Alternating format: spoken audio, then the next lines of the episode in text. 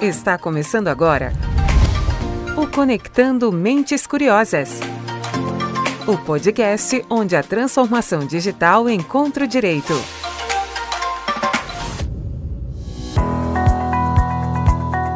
Fala, mentes curiosas, tudo bem com vocês? Começando mais um podcast onde a transformação digital encontra o direito. Eu sou Gustavo Maganha e seu host desse episódio especial falando sobre os impactos da Covid-19 na indústria de Venture Capital. A pandemia de coronavírus afetou diversos setores. Nós já trouxemos episódios sobre o consumo, sobre o turismo, mas se tem uma área que é afetada por incertezas é a de investimentos. E para falar desse cenário, o episódio de hoje traz um bate-papo com Rodrigo de Campos Vieira, especialista aqui do PG Advogados em Venture Capital e na área de startups, um velho de guerra aqui do podcast, e também seus parceiros Rodrigo Menezes e Pedro Ferreira, do The Hike Menezes Advogados. Em meio a tantas incertezas, será que é possível ter alguma certeza? Lembrando ainda que você pode participar escrevendo para a gente pelo podcast pgadvogados.com.br, dando sugestões, dando feedback, Além disso, você pode participar também nas redes sociais do PG Advogados. Nós estamos no LinkedIn, no Instagram e no Facebook.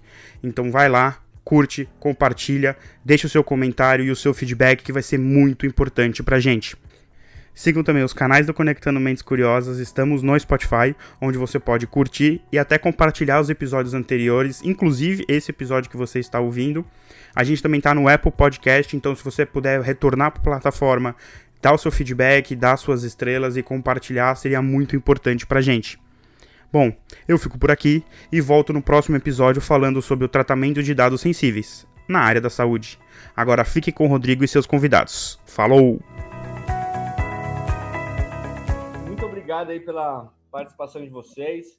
A gente está aqui né, com o Rodrigo e o, e o, Pedro, né, do escritório parceiro nosso, que é o The Hack Menezes. A gente já faz bastante trabalho juntos, sempre senta no meio na mesa para discutir temas. Já viajaram juntos aí para Israel, fazendo um monte de, de, de, trabalho especial, assim, captando conhecimento. E aqui a gente vai trocar conhecimento hoje nesse mercado aí, falando sobre, sobre Venture Cap. A ideia desse, desse bate-papo é a gente né, apresentar, explorar o tema aí durante uns 30, 40 minutos Uh, eu vou coletando as perguntas que vão vir, vão chegando via chat, e aí no final eu compilo essas informações e compartilho com vocês. E aí vocês vão respondendo para pro, os participantes aí que, que, estão nos acompanhando. E a ideia é isso. Queria que agradecer mais uma vez o Rodrigo, meu parceirão, parceirão lá de PG Advogados, Rodrigo Menezes, parceirão aí de The Hack Menezes, Pedro, parceirão de The Hack Menezes. E aí, agora, mais ou menos aquela ideia, tipo, vou abrir para vocês, e aí vocês vão estruturar o tema aí da melhor forma possível. Rodrigo, então eu vou, vou passar a bola para você e fique à vontade aí para explorar o tema. O Rodrigo também, Menezes, você vai né, é, inserindo conhecimento aí com, com, com outro Rodrigo e o Pedro também, fique à vontade. Agora eu vou fazer nem a Patrícia, eu vou apagar aqui, mas eu estou escutando tudo, porque no final a gente vai compilar isso vai virar um podcast do, do escritório. Né? O escritório tem um, um, podcast chamado Conectando Mentes Curiosas. A gente vai pegar esse áudio e vai colocar, distribuir também em outras plataformas. Tá bom? Gente, muito obrigado e a, a batata é de vocês agora, cara. obrigado, Wagner. É, a gente começou, desde que essa crise do Covid aí é, foi ganhando maiores proporções, a gente começou a ver a, as consequências imediatas aí nos negócios dos clientes. Então, acho que semana passada a gente se dedicou muito a questões uh, trabalhistas, a questões contratuais, a questões de LGPD, prorrogação ou não, com a participação de outras pessoas do escritório. E enquanto isso, a gente foi é, se falando e trocando informação e, e, e vendo um pouco como é que ia ser uh, as consequências aí no mercado das startups de venture capital, dos corporate venture capitals. A gente falou bastante, analisou um pouco o que estava acontecendo com os nossos clientes e aí a gente decidiu se reunir aqui e bater papo. Acho que aqui a gente, juntando eu, o, o Rodrigo e o Pedro, a gente tem alguns casos aí para comentar que acontecem é, é, que aconteceram na semana passada para a gente é, é, ver como é que tem sido a reação de fundadores, reação de investidores. É, é, alguns fundos já publicaram algumas posições a respeito, então é isso que a gente queria, queria comentar aqui. Então, passa a bola aí. Do nosso lado, a gente estava trabalhando na semana passada é, em duas operações que, por enquanto, continuam sem renegociação de, de, de, de valuation. Os term sheets continuam sendo cumpridos, a auditoria continua, é, mas eu acho que esse assunto talvez possa, possa é, vir à tona. É, tinham duas operações corporate que também é, continuam acontecendo num setor que não está muito sujeito é, é, aos efeitos dessa crise, mas queria passar a bola um pouco para o Rodrigo e para o Pedro para eles falarem da visão do que, que aconteceu lá no The Hike na semana passada. Vou começar aqui, Pedro, depois você você complementa, tá bom, garoto? Fica à vontade. Combinado. É, primeiro, bom dia. Poxa, super bom dia agora com todos aí participando. Obrigadíssimo aos amigos aí da PG que fizeram esse convite. Vai ser bacana, no mínimo vai ser um bate-papo, né, Rodrigo? Então, isso. Vamos, vamos transformar isso aqui num, num papo legal. É, melhor que fosse com uma cachaça na frente, né? Então, obviamente, tinha que ser depois de meio-dia também. Cachaça antes de meio-dia dura, não sei que a gente esteja em Vegas, mas vai funcionar. Em breve, também. em breve. Em breve, em breve. Cara, o que a gente tem percebido é o seguinte: eu acho que talvez trazendo um termômetro lá do escritório, né? O termômetro nosso é de que as operações que estavam andando, tal como aconteceu nas tuas duas aí, elas continuaram. Então, não parou nenhuma operação que já estava em andamento, com term sheet assinado, com diligence feito ou com diligence em andamento e negociação de documentos definitivos. Então, é, continuou e isso não, não, não teve qualquer impacto. O que a gente percebeu foi que naqueles dias onde se estava negociando o term sheet, é, e aí talvez já tivesse mais próximo do final, você teve ali sim um repuxo, então teve ali sim uma, uma nova conversa entre investidores e empreendedores para que tivessem novas expectativas sendo ajustadas em função de uma realidade. E aí, ela talvez aqui já tivesse uma realidade que ela já estava acontecendo, que era né, o, o, o pós-efeito WeWork, então todo mundo um pouco mais preocupado com os termos e condições dos seus deals, claro, é, mas em especial de agora, porque as projeções que a gente já sabe que normalmente são erradas, as projeções de venture capital, seja para baixo, seja para cima, né? Então, a projeção de 100 depois pode virar 300 ou de 100 vira 20. Então, o 100 é só a referência. Agora, mais do que nunca, é, a turma parou para fazer conta nessa, nessa dinâmica. Então, o que a gente teve foi um repuxo, sim, daquelas que estavam em negociação, mas e uma talvez uma redução do número de deals. Está todo mundo olhando um pouquinho para falar, caramba, o que, está por vir, né? O que está acontecendo? Então, Acho que deals que estavam ali é, no, pipeline dos fundos, os fundos olhando para aquilo e dizendo, cara, a gente já está conversando com algumas startups. E seja também pela, pela feedback que a gente teve das startups, que eram aquelas que voltavam para nós e falavam, olha, a gente está conversando com fundo 1, fundo 2, fundo 3. Então, quando ainda estava só em processo de conversa, esse processo não se acelerou. Esse processo continuou em processo de conversa, está ali, mas todo mundo está um pouco tentando sentir qual é a temperatura da água nesse cenário novo. Então, talvez uma síntese aqui seja: os dias continuam, é, os dias que estavam em andamento não mudaram e os termos continuaram os mesmos que estavam na mesa. Para os dias que estão por vir, esses termos estão alterando, estão se alterando, é no gerúndio mesmo a expressão. Então, tem um processo de negociação por conta de um ajuste de expectativas que a gente percebe claramente isso acontecendo, mas sem nenhuma dor também. Eu acho que é importante trazer isso. É, o que a gente percebe não é nenhum tipo de, é, é de aproveitamento por parte do VC, né, de falar assim, ah, poxa, deixa eu me valer disso aqui agora para baixar um, um valuation, então de forma maldosa. Não, é uma questão real de falar, olha, cara, a gente tinha uma expectativa X, talvez a expectativa agora seja X sobre 2, X sobre 3, sei lá qual vai ser a expectativa. Então, é, vamos refazer aqui, vamos olhar para os planos, vamos conversar de novo com a startup. Então, e a própria startup também olhando, porque, claro, ela não quer comprometer o cap table dela, né? Ela não quer comprometer a participação dela de forma indevida e ainda mais num cenário nebuloso como a gente está vendo. Sim. Pedro, quer fazer algum comentário? É, o, eu acho que o Rodrigo resumiu bem. Realmente, a gente, a gente viu três grandes tendências aqui nas operações. A primeira foi, foi a, a, aceleração das operações. Eu acho que o, final do mês de março, já, já no período de quarentena, a gente fechou quatro operações que estavam previstas para fechar é, num cenário normal mais para o final de abril. Foram operações que foram aceleradas, é, muito em virtude da necessidade de caixa das startups. Né? É, tem algumas operações que elas nitidamente é, o ritmo desacelerou muito, então os investidores eles estão fazendo essa análise, estão conversando, é, esperando, aguardando um pouco para saber o que, que, vai acontecer, isso que o Rodrigo falou, é, a questão do gerúndio, e tiveram poucas operações em que estavam, a maioria estava em um cenário muito inicial que foram totalmente suspensas, tá? Principalmente as operações ligadas a, a CVCs. Ah, aproveitando essa oportunidade, é, como eu mencionei, a operação do CVC a gente tinha duas e continuam, porque é uma empresa que eu acho que passa meio que incólume a essa crise aí devido ao setor que ela está. Mas no geral, Pedro, o que, que você tem visto aí de CVC que trabalha com caixa própria, que tem estrutura separada? Você tem visto alguma diferenciação disso? Então, é, a, gente, a gente trabalha muito com CVCs, Rodrigo, e o, uhum. é, ajudando-os na estruturação dos seus braços de CVC e no, nos investimentos e nos deals. E uma grande recomendação que a gente sempre faz é os CVCs terem uma estrutura independente, é, muito para acelerar o processo decisório dentro deles, é, porque normalmente as grandes corporações têm um processo decisório lento, né? E o, o, e o venture capital precisa ter um, um processo decisório rápido, mas também para eles terem uma independência de caixa.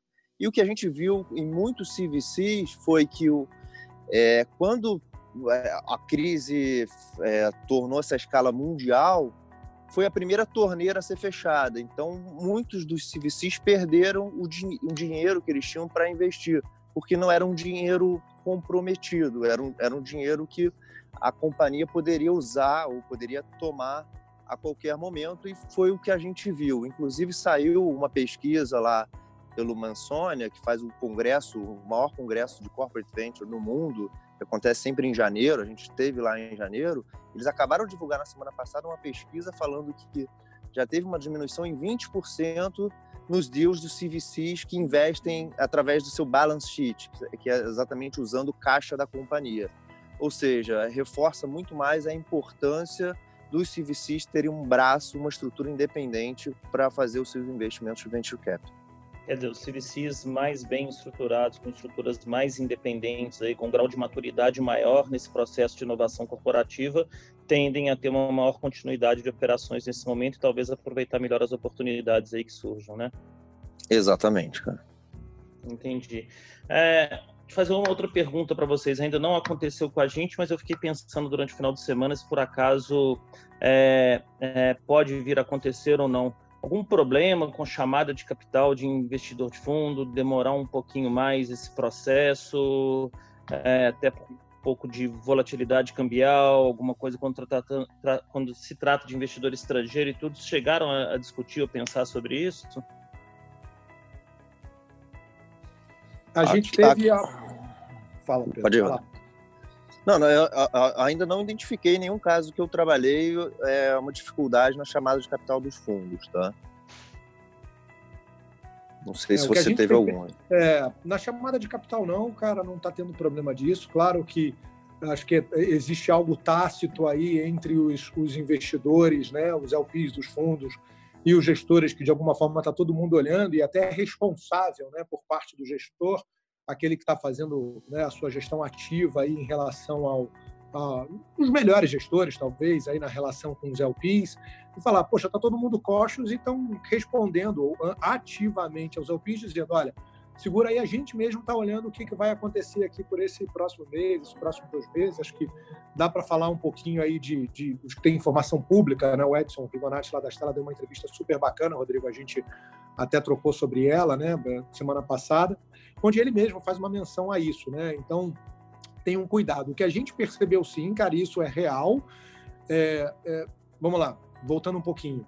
Você tem alguns fundos, a maior parte dos fundos, eles já tinham concluído o seu processo de captação, ou pelo menos terminado first closing, aí second closing, de maneira super positiva antes da crise chegar. Então, a maior parte dos fundos está capitalizada, está bem capitalizada. Então, essa turma está com seus compromissos de investimentos assinados e está tudo bem segurando. Mas a gente percebeu, isso é real, de que quem ainda estava no seu processo de fundraising, é, não concluído ou indo para um, uma segunda chamada, uma terceira, um, segundo closing, um terceiro closing, cara, aqui você teve desistência no meio do caminho.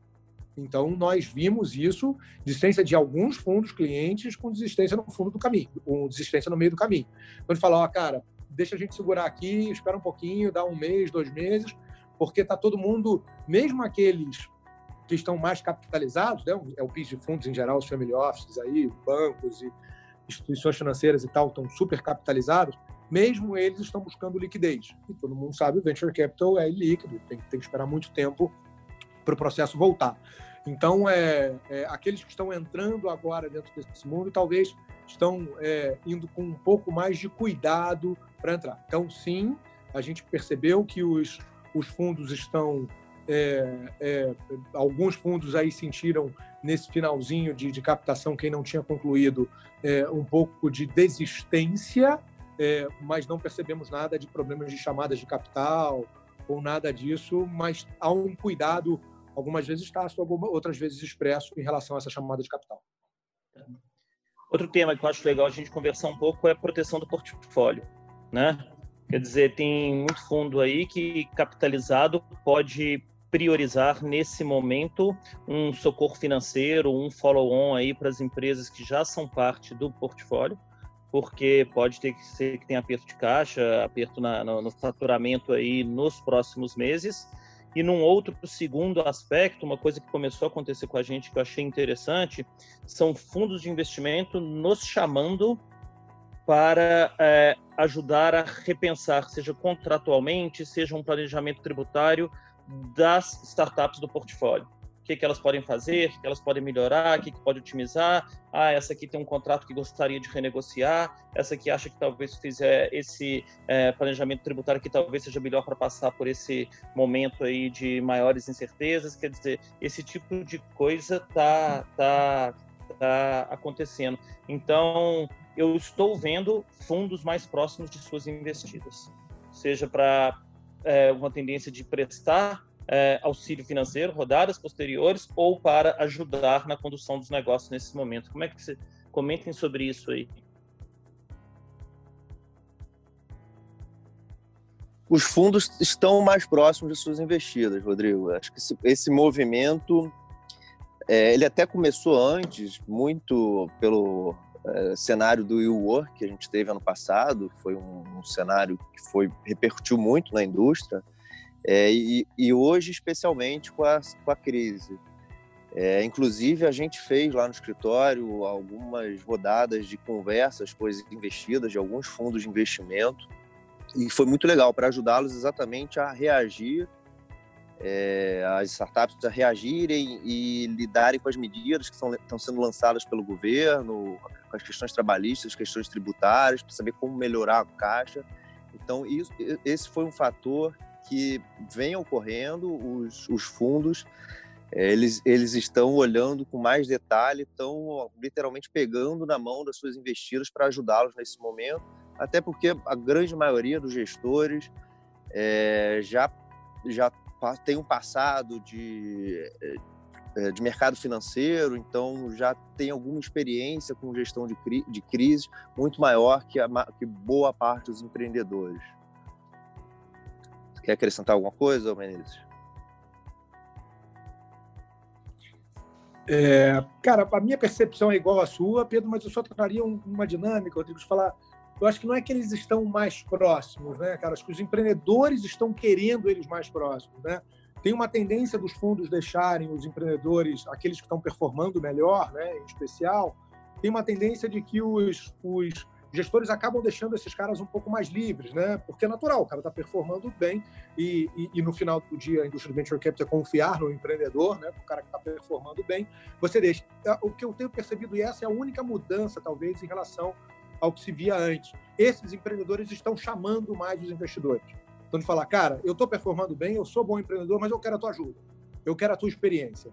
E aí esse cara está trazendo essa experiência, especialmente porque é uma dinâmica vamos lá, uma obviedade aqui, uma dinâmica nova, claro, para todo mundo, mas o venture capitalist, por definição, esse cara é resiliente, né? Então, esse cara já passou por muita crise sem ter crise, né? Sem a, a o mundo está uma maravilha e o cara está enfrentando crise nas empresas do portfólio dele, porque às vezes tem uma que está performando mal. Então ele já sabe o que é gestão tributária, ele já sabe o que é gestão de caixa, ele sabe o que é gestão trabalhista.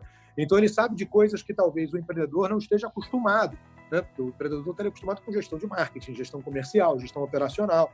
Então, o, o VC ele traz uma, uma, é, uma experiência relevante nisso e traz, inclusive, os seus assessores, que é aquilo que você trouxe, que vocês mesmos viram lá dentro do teu escritório, né? De falar, os fundos, clientes chamando, cara, eu preciso de vocês para ajudar as empresas do nosso portfólio, porque eles não estão acostumados a lidar com esse tipo de coisa.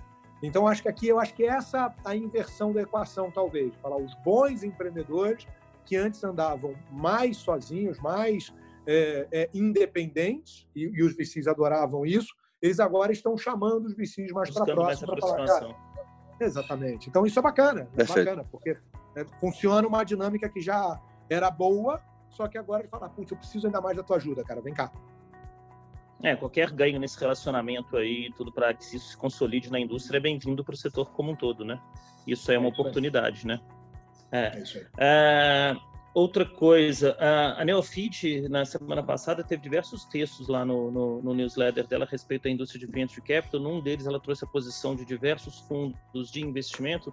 Não lembro qual exatamente agora dos VCs, mas um deles falou em barganhas no mercado. Quer dizer, é uma oportunidade também, talvez, de fazer compras de setores promissores, startups de bons fundadores e tudo, com negócios é, é, aí que já tem uma certa é, é, escalabilidade, mas por preços mais realistas, né? E uma questão que eu fiquei pensando é o seguinte: será que existe a hipótese de começar a acontecer em algumas empresas, talvez as que sejam boas, mas que estejam um pouco mais apertadas de caixas, down rounds, quer dizer, alguma outra rodada com um valuation menor por conta dessa falta de liquidez no mercado e desse cenário de recessão, e aí as proteções que a gente sempre negocia nos contratos agora vêm à tona? Será que isso vai acontecer? Eu vou pegar essa aqui, Pedro. É... Cara, vamos lá. Trazendo aqui, eu não sei dizer qual é o caminho que isso vai tomar eu, eu li essa reportagem, é, isso também saiu no Pittsburgh, né, no que estava acontecendo lá fora. É, eu acho que tentando trazer o que a gente viu já, e aí é, é, bacana, porque parece pouco tempo, mas já é muito, né, esse mês de crise. O que a gente já viu, as barganhas, elas, elas são reais na, no M&A. Então, aquelas startups que estão bem capitalizadas, né? Então, startups que são venture-backed, que estão bem capitalizadas, elas estão olhando para startups concorrentes ou complementares, também venture backed, mas que estão mal das pernas. Então, essas outras mal das pernas falam o seguinte, cara, vem para cá, vem para cá. Então, se junta a mim, porque você é a chance de você sobreviver e ainda ter um upside lá na frente. Então, isso é real e a gente viu isso acontecer em duas startups nesse momento, uma delas, inclusive, com um nome bastante conhecido. Então, é, a gente viu, está repetindo, voltamos aqui, está tudo no gerúndio, né? É, é, quando a gente sai do campo da especulação, está tudo no gerúndio que está acontecendo, não sei se vai ser concluído ou não, mas aí tem barganhas reais, o nome, a expressão é ruim, mas é, é verdadeira de falar, cara, tem alguém lá na Bacia das Almas e é uma forma de salvar o cara, então o cara também está salvo ali, a outra alternativa é ele quebrar e ficar pendurado com um monte de dívida e com os próprios VCs também na sua sequência. Eu não vejo um movimento de barganha para o processo de investimento.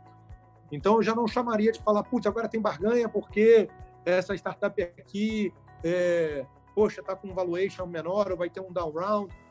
Acho que tem, eu não chamaria de barganha, eu acho que tem um realinhamento de expectativas aí em relação ao valuation. Os valuations no Brasil estavam longe de estar inflados, você tinha um ou outro desvio padrão, mas, de alguma forma, traz ali para uma mediana, traz um pouco mais de expectativa de realidade. Então, não chamaria isso de uma barganha, de falar, mas acho que tem mais um alinhamento de, é, é, de expectativas em relação ao valuation, a tomada de equity, a próximos passos. Então, isso é real. Mas, repetindo, eu não chamo isso de barganha. O down eu tô falando barganha no sentido meio inglês, a real bargain, sabe? Assim, é, preços não, não, bons e valuations mais conscientes. É. Né? Não no sentido pejorativo da palavra, entendeu? Que a gente uhum. tem mais no português. É... Essa, essa expressão, sim. Eu, eu queria só, antes de você continuar, só trazer hum. um terceiro ponto de que a gente sim. É, é, eu, sim, não, né? Sim, não achamos isso, de falar assim, cara, os down rounds. Rodrigão, eu não sei, agora estou no campo da especulação. Não vai acontecer um down round de uma empresa que está no CID ou numa série A, porque se esse cara tá mal, de falar, putz, se ele tá mal, o cara vai apostar num down round ali só porque ele tem numa barganha e no, Um potencial, seja no sentido negativo. É, não, não vai. Eu acho que talvez tenha um down round, uma operação numa série D, numa série E, de um cara que putz, estava super bem, e aí teve um comprometimento, um comprometimento de caixa substantivo, mas ainda tem futuro, etc. e tal. Mas se for acontecer down round, cara, esse negócio, pelo menos é o que a gente está vendo ainda. Aqui eu estou no campo da especulação, ainda nenhuma experiência para dividir nesse momento. É, Mas empresas ser, em estágio mais avançado. É, é, empresas que já conseguiram Entendi. ali conquistar Série C, Série A, até a Série B, nem vejo isso acontecendo, não. Estou especulando. Tendo a concordar. Uma pergunta aqui que eu preparei para você, Menezes, que é um assunto que eu sei que você adora falar sobre isso. É, um discurso sobre capitalismo mais consciente, né, sobre o papel de empresa, sobre relacionamento com a sociedade, sustentabilidade vai ganhar mais força do que nunca isso é uma oportunidade para finalmente dar uma destravada dos fundos de impacto aí, em investimento de impacto em algumas regiões, é um momento propício para isso? Cara, é. É super. Teve, inclusive, para usar um outro cara de referência, a gente usou aqui a Estela para usar a turma da Vox, né, que é referência em investimento de impacto. Eles mesmos acho que soltaram, não sei se eles chamaram de manifesto ou alguma coisa, mas era um texto pequeno, é, de duas páginas, onde eles justamente colocam isso, que é é, é uma oportunidade e dá para ver pela uma empresa portfólio deles, né? E aí, claro, também tem a coincidência de acontecer isso. Tem lá uma empresa do portfólio deles que chama Magnamed, que a empresa faz ventilador pulmonar. Então, putz, mais apropriado para a situação que a gente está experimentando não podia ter. É, e eles estão é, ganhando no bom sentido, claro, porque comercialmente eles se tornaram super relevantes e até perdendo. Eles tiveram aí, foi difundido em redes sociais, eles tiveram invasões até dentro da fábrica, né? Aqui em Cotia, se eu não me engano. Então teve lá vice-prefeito invadindo com guarda municipal para fazer é, é, busca e apreensão sem mandato de busca e apreensão de equipamentos. Então, pelo desespero de óbvio, ter ventiladores pulmonares aí disponíveis para a população. Então, e aí tem algumas empresas de portfólio que super casam com isso, e, e eu acho aqui, saindo um pouco da Vox, para dizer, olha, sim, a, a, indústria de impacto vai se beneficiar disso, mais do que isso, acho que os investidores que não são de impacto, eles estarão fazendo mais deals de impacto sem mesmo chamar de impacto. Não é que eles vão fazer isso com a intenção, né, com o objetivo de medir, mas vai acabar acontecendo naturalmente, eu acho que dentro das suas dinâmicas, Rodrigo. Então, então é espalhar o conceito do investimento de impacto, né, assim, no consciente coletivo dos investidores, né? Mesmo que não era Entendi. Exatamente. E, tem, e, e olhar de falar, e também porque eles percebem, né, que as empresas, e agora aqui eu não vou nominar, porque, claro, vai acabar, vou esquecer alguém aqui que talvez também pudesse se beneficiar, é dizer, é, há uma, uma é real, não é uma percepção, é real de que empresas do portfólio que de alguma forma se relacionam com o impacto, repetindo a Magnamed talvez seja um exemplo maior, mas desses investidores que tem, é, que não tem na sua tese impacto, mas claro tem lá startups que causam impacto é, de maneira involuntária, essas empresas estão performando mais durante a crise. Então uhum. é é, é, claro essa, essa, é, isso é real e eles trazem isso falar até mesmo no impacto de faturamento. Então, cara, é, vai acontecer como uma dinâmica natural. Aí você acabou de falar isso. Entendi. Outra questão para a gente discutir, venture debt, né? É, imagino que isso é um setor que pode ajudar a prover liquidez para startups que têm receita recorrente nesse momento e que precisam de de dinheiro para ou crescer os seus negócios, ou aproveitar a oportunidade, ou dar uma é, é, é, segurada, dependendo da relação entre custo e receita que ela está e tal, mas uma oportunidade factível de capitalização nesse momento. É, a gente já recebeu é, assim, interesse de investidor estrangeiro querendo aproveitar até um pouco a desvalorização do câmbio aí para mandar dinheiro, seja para mandar para FDIC multicedente, multisacado, seja para fazer compra de, de debênture, de securitizadora e tudo que trabalha eventualmente nesse tipo de portfólio. É, você acha uma oportunidade, você, Rodrigo e Pedro, o Venture Debt nessa ocasião? Qual é a tendência que isso deve seguir? É uma oportunidade, cara, sem dúvida. A gente está vendo já algumas startups, startups até grandes, é, olhando para isso, tá? Tem alguns, casos aqui que a gente está assessorando é, como forma deles buscarem caixa, um caixa mais barato. É, é um movimento que já estava vindo forte antes da crise e que a tendência é, é, é aumentar realmente. Acho que aqui você tem mais experiência do que a gente até com isso, né, Rodrigão? Você é fera aí, esse mundo das finanças, você brilha aí, cara, aqui sem, sem puxa-saquismo, mas trazendo na realidade. Aqui eu acho que o nosso mundo de venture debt ele é um mundo mais restrito ao mundo de venture capital. É, e o que a gente ouve das empresas que estão indo bem e que queriam fazer um fundraising agora ou que estavam em processo de fundraising é que a turma está indo buscar venture debt. Então eles estão buscando no Brasil ainda é, é, pouco disponível esse instrumento, né? O venture debt tradicional aí de, de fundos, acho que você tem um real lá que é o fundo da SP Ventures, tem mais dois caras que estão fazendo isso de uma maneira um pouco é, menos estruturada, mas fazendo corretamente, claro. E a turma está indo atrás desses fundos de, de, venture debt lá fora. Se eu não me engano, até acho que tem uma iniciativa grande do Silicon Valley Bank, enfim, que é um grande apoiador até do, do ecossistema aí de, de, de, venture capital lá fora e aqui no Brasil também. Acho que com um fundo de venture debt, não sei como é que está a demanda deles, mas é, a, o que a gente tem ouvido é dessas startups que estão bem, mas que precisam aí de um fôlego para atravessar essa crise, talvez ainda tentando segurar uma captação para mais adiante, quando o mundo estiver um pouco mais estável, essa turma vai recorrer a venture debt, sim. E faz sentido, né? Você tem taxas de juros super vantajosas eh, no Brasil, até de hoje em dia, e também, especialmente lá fora. Vai ter que ver só a questão do risco cambial para quem for tomar essa dívida lá fora, mas no nosso pequeno ecossistema de venture debt aqui, que se relaciona com exclusivamente com o mundo de venture capital, é, a gente já recebeu informações das startups clientes nossas de é, buscar esse dinheiro lá fora. É. É, eu tenho conversado com o pessoal lá da A55, que realmente tem alguns setores que são bastante promissores no portfólio deles, que a gente pode é, utilizar isso como alternativa aí para fazer um, um, funding mais ágil, até com operação ponte, até uma captação um pouco mais estruturada nesse momento. Mas eu acho que tem oportunidades aí sim. E agora, para terminar essa fase de debate aí com um viés é, mais positivo no meio dessa crise toda, antes de abrir para as perguntas, né, que o Wagner está lá é, consolidando, é, e sobre empresas que podem se beneficiar um pouco do novo mundo pós-crise, aí eu penso o seguinte: geolocalização, a gente já viu um monte de coisas aí, reportagem falando eventualmente da Inloco em parceria é, é, é, com governos para poder é, dar dados anônimos de geolocalização aí para poder ajudar no tratamento, qualquer estrutura relacionada a trabalho remoto, relacionada a ensino à distância, gestão de nuvens, cibersegurança, quer dizer, tem uns setores, sim, que podem sair fortalecidos e tem muita startup que trabalha nesses setores, né?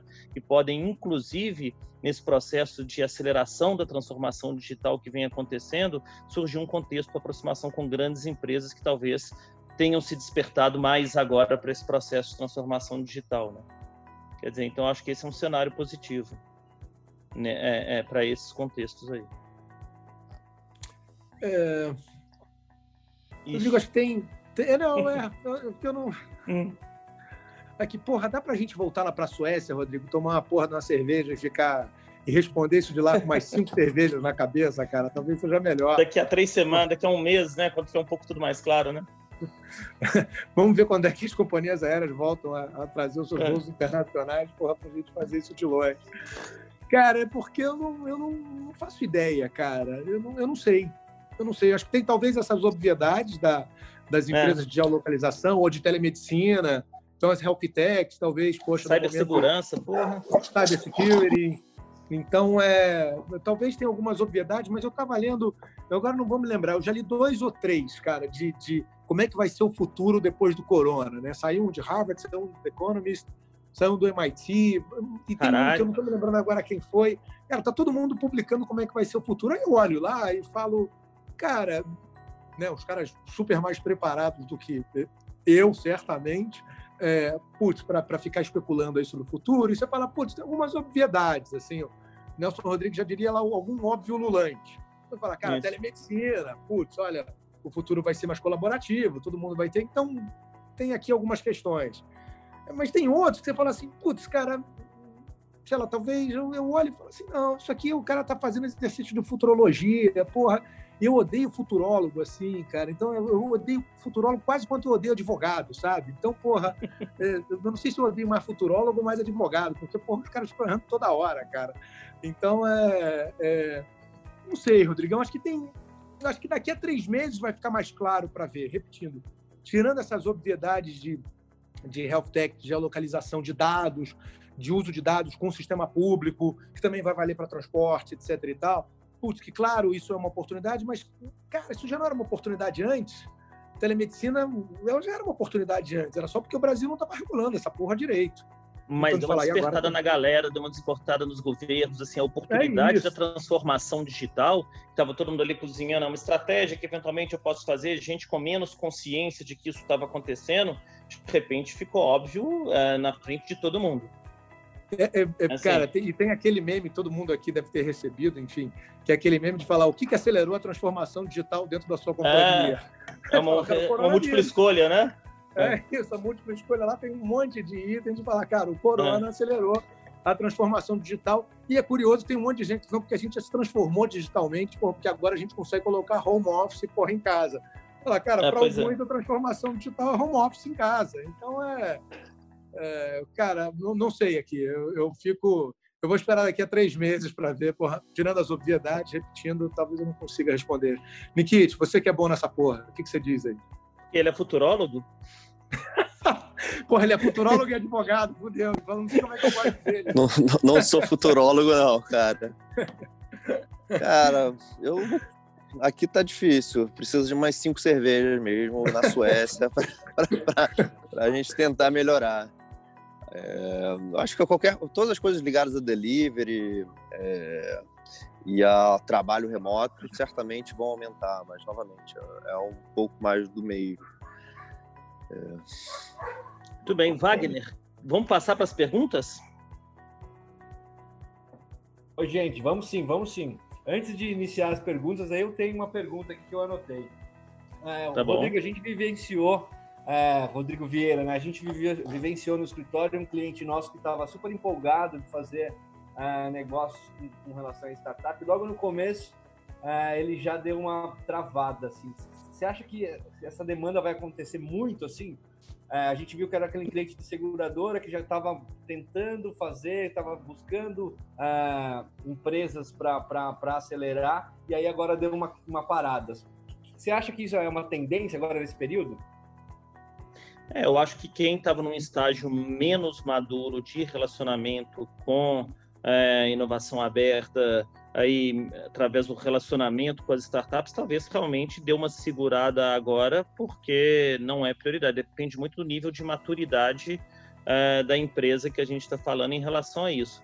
Agora, para as empresas, como o, o, Pedro disse, que já tem uma estrutura independente capitalizada, em que isso já está incorporado na estratégia e faz parte, eu acho que, que serão oportunidades. Agora, também pode ter empresa que fala é a hora da busca da eficiência, da redução do custo é, é, a qualquer preço, encarar isso como estratégia e decidir seguir em frente. Acho que não tem uma receita correta, mas eu concordo com o Pedro que é, quem tem estruturas de corporate venture, estruturas de inovação aberta aí mais maduras tendem a conseguir trabalhar mais nesse setor e quem ainda não tem talvez não seja prioridade, dependendo de quanto o seu negócio está afetado pela crise atual. A, a, Camila Ramalho, ela faz uma pergunta para os três, acho que vai mais ou menos na, na mesma toada da que eu fiz agora. É, vocês concordam com a afirmação que o, a quantidade de deals nesse período de crise vai diminuir? Daí ela completa a pergunta falando, é, mas qual a qualidade desses, de, desses deals? Qual seria o melhor deal para participar desses, desse novo formato aí de, de dessa nova economia que a gente está por vir? Vocês concordam com a afirmação de que a quantidade de deals nesse período irá diminuir, mas que a qualidade desses deals será maior? Podem falar um pouco sobre isso? Eu abro para vocês aí do Hype, podem comentar. É, vamos lá, eu acho que pegando o gancho até da, da pergunta do Wagner aqui com a da Camila, é, Sim, o, as corporate ventures, os family office e os investidores anjos, que não, que não são aqueles investidores anjos institucionais que estão acostumados a fazer isso, certamente não vai ser o momento que eles vão entrar e vão começar a fazer isso.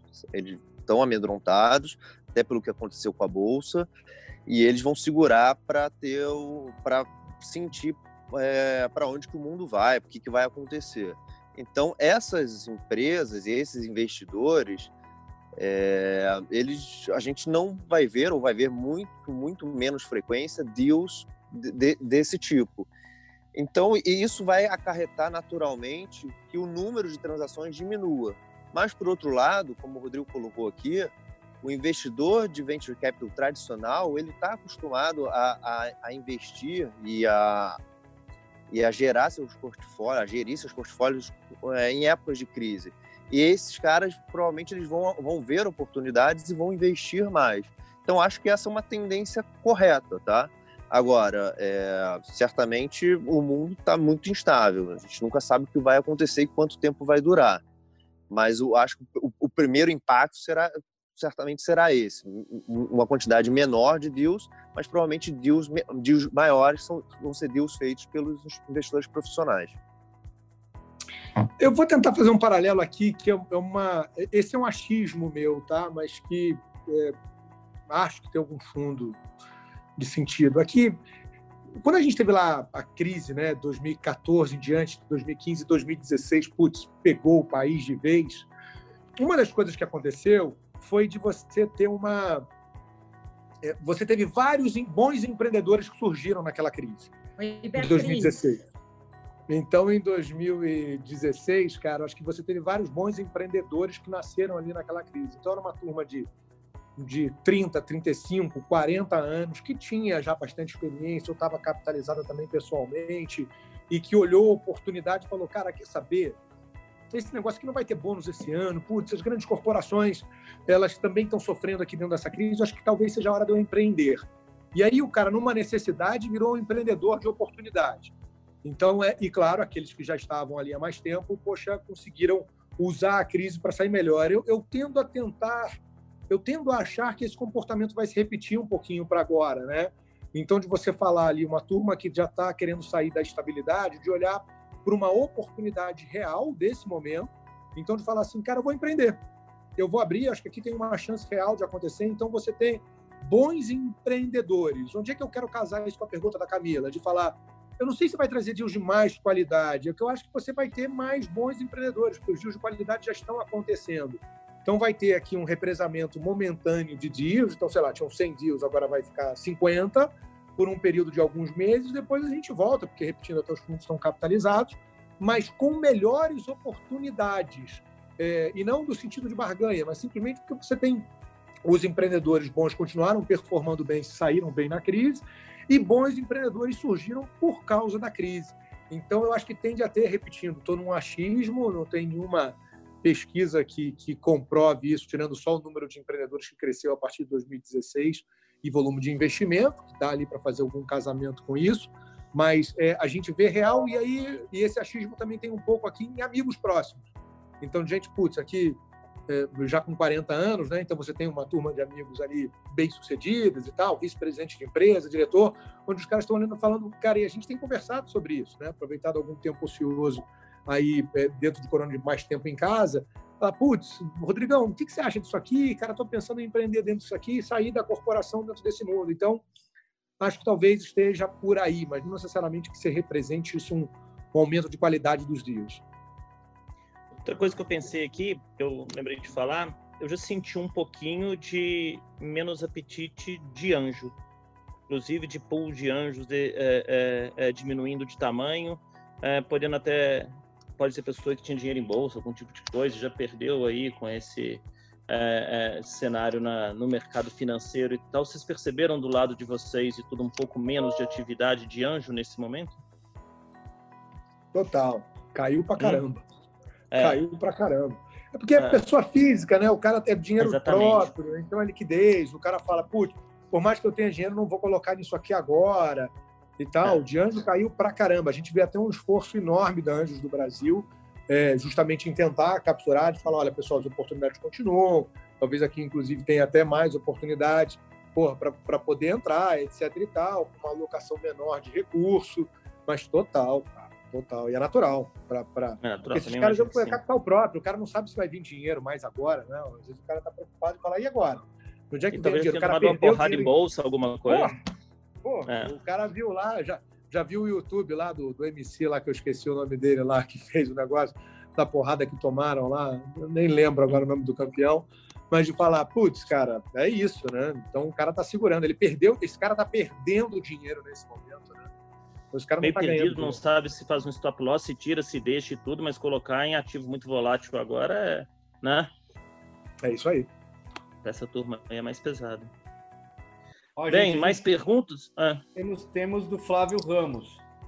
Ah, hum. Ele faz uma pergunta assim, no seguinte sentido, né? O VC, ah, o Venture Cap, principalmente voltado para os setores de impacto, educação, saúde, etc., não estaria na prateleira de apetite a risco de investidores que ainda buscam, buscam plataformas de investimentos alternativas, pensando em um cenário onde a gente deveria, a gente, a gente deveria integrar-se a um mundo mais colaborativo e independente, independentemente de onde a startup tenha chances de internacionalizar-se? Eu, eu, não sei se eu entendi a pergunta corretamente, é. que eu acho que ela mistura dois temas, né? Se eu estou certo aqui na minha interpretação. Uhum. Acho que uma lógica do que talvez a gente já tenha falado um pouquinho, o Flávio fez a pergunta, falar sobre impacto, sim, cara, é, a gente percebe né? Fica aqui é um tema caro para mim aqui, de uma questão de que a gente valoriza muito e percebe, é real a, a, a, a dinâmica de impacto, né? De como a gente cita o exemplo lá da Magna Med, de como está fazendo a diferença nesse momento. Eu acho que sobre internacionalização, cara, é... vai todo mundo segurar agora. Então, de falar assim, por quê? Porque isso demanda caixa. Então demanda, a não ser que tenha uma oportunidade muito real de falar assim, putz, olha, acabaram de regulamentar a telemedicina no México, eu estou pronto para fazer telemedicina porque eu já estou fazendo telemedicina no Brasil e ninguém está fazendo telemedicina no México. Cara, vamos abrir telemedicina no México porque é uma oportunidade real. Então, a não ser que se vislumbre, cara, todo mundo está, é, de certa forma, costos aí do que, que vai fazer com seu capital nessa parte de internacionalização. As empresas que a gente é, assessora, os fundos que a gente assessora, a gente está num deal super robusto agora, uma série E é, é realmente muito grande, que anuncia em breve aí, porque está na fase já de assinaturas. É um dinheiro que vai para a internacionalização, é um dinheiro onde parte desse dinheiro sim deveria ir para a internacionalização, mas a gente já ouviu nas conversas de que, putz, olha, vamos ver como é que vai funcionar a internacionalização. Como primeiro, então, o plano e a execução talvez fossem, talvez fossem ser mais rápidos, eles vão ser um pouco mais devagar. Talvez você vai planificar, né, literalmente, mais tempo para tentando prever um pouquinho mais do cenário, planejar, então, é, e aí depois executar. Então, se eu entendi bem a pergunta aqui, tentando separar os dois itens aqui de, de cada uma dessas questões que foram endereçadas. Não sei se Rodrigo e Pedro têm visões diferentes. O complemento é o seguinte, eu concordo e acho que diferente da crise de, que a gente viu a partir de 2015, agora crise global, né? Tem que ver como é que vai ficar mercado no mundo inteiro. Está todo mundo afetado, está todo governo fazendo esforço de colocar dinheiro, vai ter déficit fiscal para um monte de gente, vai afetar uns mais, outros menos, é, de acordo com a resposta da pandemia. E, e, e, aí, então, nem sei como é que são os mercados, quão atraentes são os mercados globais nesse determinado momento. Não sei até que ponto vai ter um movimento de proteção é, é, pelas próprias empresas dos próprios mercados, se, se é, vai ter oportunidade de olhar mais internamente num determinado setor, porque lá para fora acho que vai mudar muito esse tabuleiro aí ainda para saber onde colocar as peças. Não é mais é tão óbvio a, a possibilidade de internacionalização. Eu acho que é exatamente isso. A internacionalização precisa mais do que nunca ser muito bem pensada, muito bem avaliada até porque tem muitos governos, a gente está vendo aí, que estão, cara, estão fazendo igual a prefeitura de Cotia, estão apreendendo respiradores, estão apreendendo material médico que era um país comprou. Então não há um cenário muito colaborativo do ponto de vista internacional por parte de vários países. Vários países sim estão ajudando, estão agindo de forma colaborativa. Então mais do que nunca qualquer internacionalização tem que ser muito bem avaliada. Bem, gente, tem mais uma pergunta aqui do Gustavo Dalcomo. Ele fala o seguinte: após o debate do IPO do WeWork, nós estávamos observando uma racionalização dos investimentos, além de uma busca por startups mais preparadas e organizadas. Esse movimento será acentuado agora?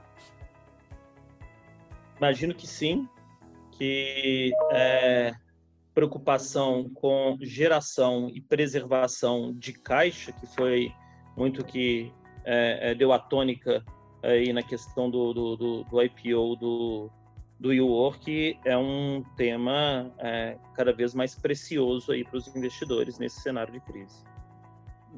Eu acho que mais do que os valuations, eu acho que isso vai impactar muito, na verdade, com o uso do recurso pós-investimento pelas startups. Eu acho que isso vai incentivar, como, como o efeito work já vinha incentivando, que as empresas usem de forma mais consciente os seus recursos e busquem também uma é, é, ter um, um, um, aspecto mais saudável do ponto de vista financeiro, né? Não queimar a caixa, cara, totalmente buscando próximo próxima rodada. As empresas, acho que startups mais do que nunca vão ter que ser saudáveis do ponto de vista financeiro para se tiverem novas crises ou novos momentos difíceis, elas estarem mais robustas para enfrentar esses momentos. Eu acho que mais do que os valuations é o, seria o uso racional dos recursos. Agora, dito isso, só para chamar a atenção, essa era uma realidade né, de, de queima de caixa muito mais é, gringa do que brasileira, né? A maior parte dos investidores brasileiros, primeiro que a maior parte dos investimentos muito B2B acontecendo, e aí onde né, você tem a recorrência das receitas, e segundo, os investidores brasileiros são sim preocupados com a dinâmica de caixa, voltar mesmo antes desse ciclo mais virtuoso que começou aí com a 99, né, no, não começou, né, né, a gente percebeu o final do primeiro ciclo com a venda 99, é, o próprio Paulo Veras dava lá entrevista dizendo, olha, cara, a gente estava para quebrar e de falar, putz, vamos mudar aqui a dinâmica de deu uma pivotagem dentro do modelo deles, foi para um B2B, era muito no B2C, para conseguir ter um break-even. E aí teve o break-even, aí vieram os investimentos, e ele falou assim: tá bom, vamos comprar mercado agora, vamos crescer. E aí tudo bem, podia comprometer de novo margem e é, para justamente crescer mais rápido. Né? Então, acho que o investidor brasileiro é mais preocupado com isso. O que eu acho também é que afeta um pouquinho termos é, é, é, os termos e condições de investimento lá fora, mas no Brasil também afeta pouco, porque aqui o investidor tem mais força naturalmente é, do que o empreendedor, e na verdade na maior parte do mundo isso sempre foi assim, é que eu acho que teve um momento ali mais ah, longe da exuberância irracional do final dos anos 90, mas teve um momento onde os investidores falaram, cara, vai lá, cresce, cresce, cresce, depois a gente vê como é que paga a conta.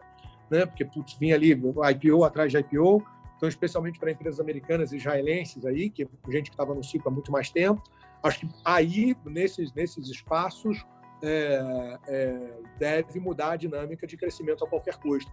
Mas para o Brasil, acho que você já tinha, na maior parte dos casos, é, uma consciência financeira mais é, relevante até para a realidade do país. Né?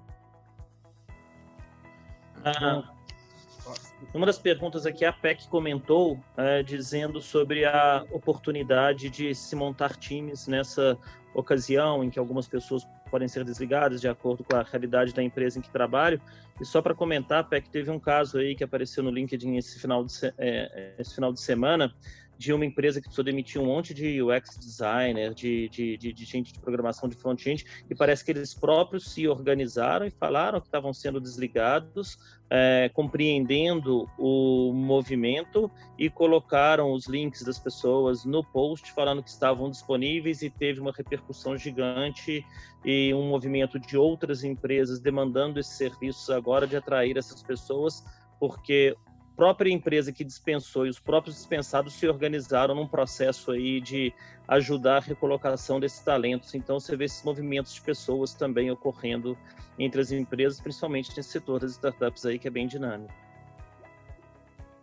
Legal, a gente tem mais uma pergunta aqui do Luiz Cláudio Casanova, acho que esse aí a gente conhece. Ô, Casa! Amigo! Legal, né? Então ele pergunta o seguinte, Rodrigos, Rodrigos e Pedro. É, as startups também vão aplicar as regras de suspensão de contrato, é, redução de jornada, financiamento de folha, ou estão em estágio de estrutura formal anterior. Não vão atender os requisitos que valerem desse socorro. O que vocês acham? Cara, eu vou trazer, eu vou pegar essa aqui, Rodrigão, de falar. A gente é. É, fez alguns webinars né, com, com, clientes e todo mundo, cara, vai se valer das medidas do governo. Então, é, e aí não tem nem, por exemplo, algumas medidas. O adiamento do pagamento de fundo de garantia não é para startup, para PME, é para todo mundo. Então, é, você tem algumas medidas que elas não são voltadas para um público específico. Elas são voltadas para todo mundo. A contribuição do sistema S, redução de contribuição do sistema S, igualmente. Então, é, todo mundo está se aproveitando das medidas do governo, naquilo que tem né, as medidas gerais, e óbvio tem algumas medidas específicas também, pra, não para setores, mas para tamanhos de empresas, né, empresa de simples, empresa unida ou real. Então, acho que aqui todo mundo está se valendo, o cara aí não. Essa é a regra. Sobre a dinâmica privada, cada caso é um caso, cara. Você não dá para achar que dá para valer a cláusula de força maior para todos os contratos que você celebrou. De falar, putz, coronavírus agora é razão para você usar né, cláusula MEC, ou força maior, ou cara, caso fortuito. Não é dá. Porque é força maior para todo mundo, né? É força maior para todo mundo. Então, é. você tem que realmente fazer um teu caso, tem que ser no caso a caso, tem que ser muito específico. O que a gente tem visto que está funcionando mesmo de verdade são negociações. Então, de falar, porque todo mundo está com os dois chapéus, de certa forma, né? até para usar aqui o nosso negócio como escritório de advocacia, de falar, poxa, sei lá, eu quero pagar menos aluguel, para usar aqui duas obviedades. Então, a primeira é, eu quero pagar menos aluguel. Então, eu vou lá no meu é, é, proprietário falo assim, cara, eu posso adiar o pagamento do aluguel? Então, o cara talvez deixe que sim, de falar, mas ao mesmo tempo falar, então tá bom, só tem esse chapéu. Não, eu tenho outro chapéu de que talvez eu tenha também um cliente que fala o seguinte, cara, eu, ao invés de te pagar essa fatura aqui, agora eu posso te pagar essa fatura em duas vezes? Então, a gente está com os dois chapéus o tempo inteiro. Por falar, eu também tenho que colocar o chapéu do meu cliente, eu tenho que colocar o chapéu do meu fornecedor. Está todo mundo migrando para falar, cara, como é que todos nós nos ajustamos, porque daqui a três meses, quatro meses, quando tudo voltar ao normal, a gente vai lembrar disso. E no final do dia, reputação vale mais do que qualquer outro item que está na mesa. Então, vai todo mundo lembrar dos quatro meses, daqui a quatro meses, de quem é que né, teve a correção de agir é, é, dentro de uma situação como essa, com aquelas situações que estavam. Então, não dá para usar caso fortuito em qualquer contrato, repetindo, não dá mesmo, mas o processo de renegociação, cara, é livre, está funcionando super bem para os clientes, seja em redução de 1%, de 10%, em adiamento de pagamento, cara, em parcelamento é, para todo mundo de falar. E o governo, repetindo, acho que está fazendo até agora um papel correto. Claro, as medidas estão vindo, muda aí a cada hora, você tem uma mudança, porque também tem que ter uma adequação.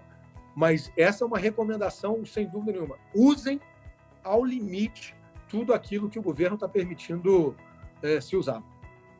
Casa, tem acontecido sim, mas nesse setor, é, mais do que em outros que eu já trabalhei, em outros momentos, a gente vê mais empatia. Eu acho que essa percepção de que a crise é para todo mundo, essa percepção, olha, o que, você consegue fazer para mim, eu consigo fazer para você, passando disso a gente restaura. Ah, tem uma multa de 30% aqui para cancelar esse contrato antes do prazo mínimo, me ajuda com essa multa, mas eu não cancelo tudo. É, eu vou, na verdade, é, reduzir a minha capacidade, mas tão logo isso volte, eu volto com você e tal. Quer dizer, essa empatia nesse setor que a gente trabalha, eu vejo ela de uma forma muito clara essa busca de empatia e negociação entre, entre fundadores e, e, e prestadores de serviços eh, de forma em geral. Isso. Só queria acrescentar aqui que a gente tem um caso de alguns clientes que têm PJs e têm empregados CLTs e que para as PJs eles, eles estão fazendo um paralelo é, para o que tem sido feito para os CLTs. Então a redução está sendo no mesmo, no mesmo percentual, eles estão fazendo um cálculo para espelhar a redução do contrato com a PJ, que no final do dia é um contrato de prestação de serviço, é, com que eles estão é, adotando para os empregados CLT. Bom, gente, acho que é isso. Acho que tinha mais uma pergunta aqui do Leandro, pelo menos aqui no meu bate-papo está aparecendo mais uma pergunta do Leandro Bissoli. Wagner, vê se você olha aí. Tá, tem uma aí sim. Ah, é. é, eu não, estou lendo aqui, não estou como está aqui. Tem mais, pelo menos tem a última. Pelo menos para mim, não sei se é aí para você. Então vou ler Leandro Bissoli. Quais as características que os investidores procuram em escritórios de advocacia e é, em escritórios e advogados para apoiar nesse cenário, nesse cenário volátil? É, mas com as boas oportunidades para o investidor estrangeiro, quais, quais são as boas. É, peraí, peraí que eu me perdi. Quais as características que os investidores procuram em escritórios e advogados para apoiar nesse cenário volátil? volátil. Mas, qual a, mas com, a, com boas oportunidades para investidor estrangeiro no Brasil, qual é o conhecimento necessário que pode ser considerado um diferencial? Eu respondo essa, tem que ser um advogado que nem Rodrigo Vieira. Não, eu acho o seguinte. concordo, concordo, concordo. Aí, a questão é, é, é, é, a seguinte. A característica é igualzinho o Rodrigo, mas tem que ter esse fone aí, ó. Enquanto não tiver esse fone, porra, não aí, dá se, não. Se puder ser bonito igual ele, também ajuda. Aí, porra, Rodrigo, exatamente. Aí, ó. Vocês Rodrigo Bueno. disso aí, vocês ensinam o mercado, velho. Entendeu? Todo mundo que trabalha nesse mercado trabalha aprendendo com vocês aí, que começaram nisso, sei lá, 10, 12 anos atrás, quando ninguém nem falava de Venture Capital, de nada disso. Então, é, essa escola é de vocês. É. Mas eu acho aí que o escritório é entendimento fazer é, trabalhar advocacia nessa área é muito mais do que do que conhecer de direito, é entender o momento da indústria, entender perfil, é entender o que, que gera valor nesse mercado, aspectos é, inclusive subjetivos e track record. É isso aí que tem que ter para poder ver como é que é um, é um setor diferente dos demais. É. a minha expressão é só usar menos beligerante. Tem que ser o advogado tem uma tendência a ser beligerante e a gente tem que ter uma tendência inversa, a não ser beligerante. Acho que Pode até aqui... escritórios, até escritórios, entre aspas, concorrentes fazerem live juntos, né? É, é, exatamente, isso aí. É isso aí, né? muito bom. É isso aí, né? Grande, boa lembrança, boa lembrança. É gerar valor. E a pergunta de investidor, acho que investidor internacional, claro que tem oportunidade no Brasil, ainda mais com esse câmbio como está, mas a verdade é que está todo mundo preocupado com o seu quintal. Então, a não ser que o cara já esteja aqui, Tá todo mundo olhando também, putz, o que está acontecendo aqui nos Estados Unidos se o cara é americano, o que está acontecendo na Inglaterra se o cara é inglês e assim por diante. Tá todo mundo meio preocupado com o seu quintal agora. Bem, gente, acho que é isso. Fechamos aí mais um webinar PG Advogados barra The Hack Menezes. Esse foi uma dobradinha espetacular. Muito obrigado, Rodrigo Menezes. Muito obrigado, Pedro. Valeu, Rodrigo. Obrigado você. Se vocês deixassem assim uma, umas considerações finais para todo mundo que está aqui assistindo a gente. Vai lá, Rodrigo, você primeiro. Rodrigo Vieira. Eu acho o seguinte: é, a indústria continua, é uma indústria talvez mais resiliente que outras nesse momento, é uma indústria acostumada a passar por crises. A expectativa de retorno do investidor é diferente de um investidor do mercado financeiro, os prazos são maiores. Acho que dá para olhar com mais calma e continuar trabalhando para fazer boas parcerias entre investidores, empresas e founders aí para gerar uma é, base para ajudar na reconstrução econômica. Mais do que nunca, essa indústria é mais do que importante. Muito legal, obrigado aí pelo convite, Rodrigo. É, eu queria também deixar aqui uma mensagem positiva. Eu acho que o, o, o Venture Capital ele, ele resiste à crise, ele se alimenta da crise. Acho que tiver, tiveram várias grandes empresas, grandes startups que surgiram em momentos de crise. Acho que os grandes exemplos são o Airbnb e Uber na crise de 2008 nos Estados Unidos.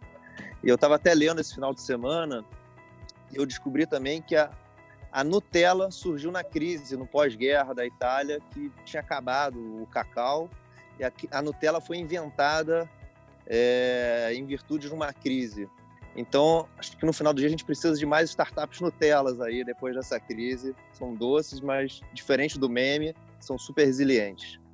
Meu recado aqui Bem, é que o, o, Pedro é o oráculo da sabedoria. Eu acabei de aprender um montão aqui com ele, porra, sobre Nutella.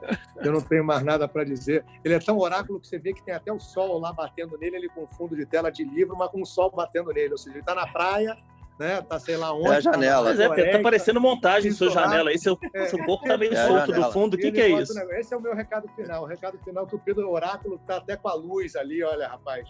Deus jogando lá a luz para ele. Eu quero dizer isso para todo mundo. E contrata o Rodrigo. Rodrigo, porra, contrata. O advogado tem que contratar o Rodrigo Vieira. Ó. E com esse fone aqui, ó. Esse fone. Descolado, Rodrigo, Rodrigo Bueno. Mega descolado. Mega já, né? É. Pessoal, abração e bom dia para todo mundo aí, né? Bom, gente, Tchau, muito obrigado. Grande abraço. O que a gente Valeu, vai fazer abraço. agora? A gente vai compilar esse, esse áudio aqui com todo mundo e a gente vai disponibilizar no, no nosso podcast PG Advogados, que chama Conectando Mentes Curiosas. Até o final do dia a gente já tem esse áudio e aí a gente compartilha com todo mundo que está aqui, para quem não conseguiu assistir a live. E manda o link pro DM e compartilhar nas redes deles também. Wagner. Pessoal. Manda o link que o D- Parabéns, o galera. Falou, Cla- falou, casa. Abraço. Tchau, turma. Valeu. A barba grande, hein? Tchau. Gente, Quarentena. Amanhã estaremos aqui de novo às 11 horas da manhã. Mais tarde a gente O compartilha. que, que é amanhã, Wagner? O que, que é amanhã? E amanhã é sobre com Patrícia Peck e, e a Sara. Vai falar sobre saúde. Tá bom. Tá bom? Estaremos aí.